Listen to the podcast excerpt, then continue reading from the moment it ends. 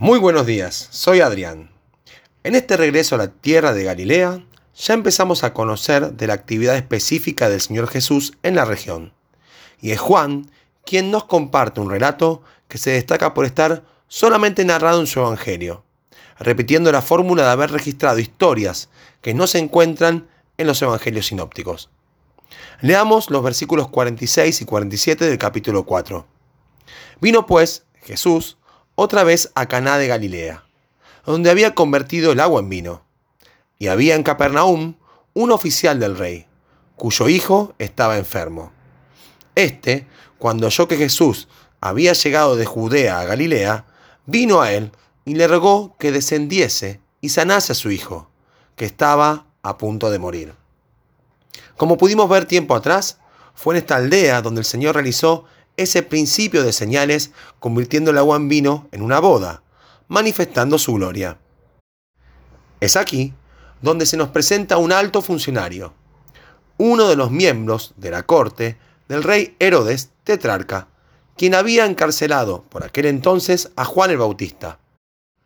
La llegada de este hombre pone de relieve que, ya en el palacio del gobernador de Galilea, se había dado también a conocer la fama de Jesús.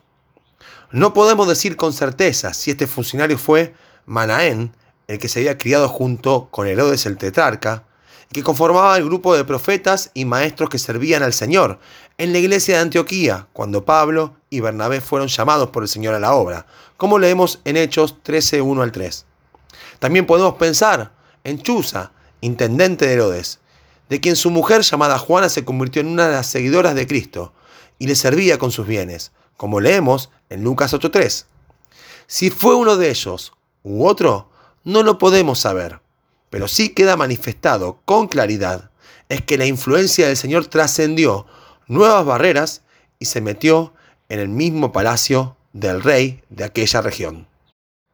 También podemos señalar que no fue un hombre como aquel centurión romanos de Lucas 7 o Mateo 8, quien no se sentía digno de que Jesús entrara bajo su techo, pidiéndole que solo dijera la palabra para que su siervo fuera sanado. Este, por el contrario, le rogaba que le acompañase para que sanase a su hijo que estaba a punto de morir. Pero lo que es sumamente interesante de resaltar es que pudo tragarse su orgullo. ¿Por qué decimos esto? Porque un alto funcionario del rey realizó un viaje de aproximadamente 35 kilómetros desde Capernaum a Caná para pedirle a un carpintero de la ciudad de Nazaret que sanase a su hijo. Contemplemos la situación por completo, sabiendo que Jesús recién estaba comenzando su ministerio público y que entre sus milagros solo podemos enumerar lo ocurrido en esta misma ciudad tiempo atrás, durante una fiesta de bodas, y algunas señales realizadas durante la fiesta de Jerusalén. Ciertamente, a pesar de su alto rango, este hombre pudo rebajarse para pedirle al carpintero de Nazaret que interviniese, sanando a su hijo, a quien amaba mucho. Salvando las amplias distancias, esta historia me hace recordar a aquel general del ejército sirio, de quien se nos narra en 2 Reyes 5, llamado Namán, quien poseía grandes y múltiples credenciales. Y tuvo que aprender también a tragarse su orgullo no siendo ni siquiera atendido por Eliseo el profeta, sino por su criado, para ser enviado al Jordán, donde debía bañarse siete veces para encontrar la sanidad de su enfermedad.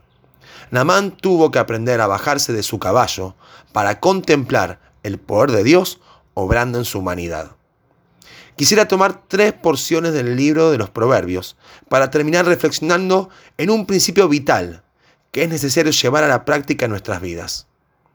Una de ellas está en el capítulo 11, versículo 2, y dice, Cuando viene la soberbia, viene también la deshonra, mas con los humildes está la sabiduría.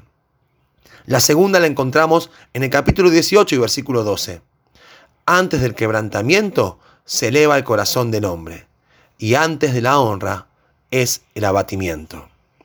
La última está en el capítulo 29 y versículo 23, donde leemos, la soberbia del hombre le abate, pero al humilde de espíritu sustenta la honra.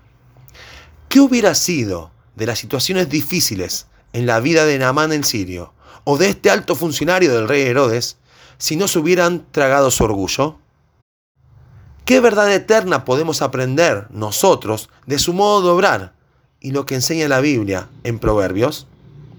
Mientras que elijamos mantenernos altivos, orgullosos ante las adversidades que aparecen en nuestras vidas, ciertamente encontraremos quebrantamiento y dolor.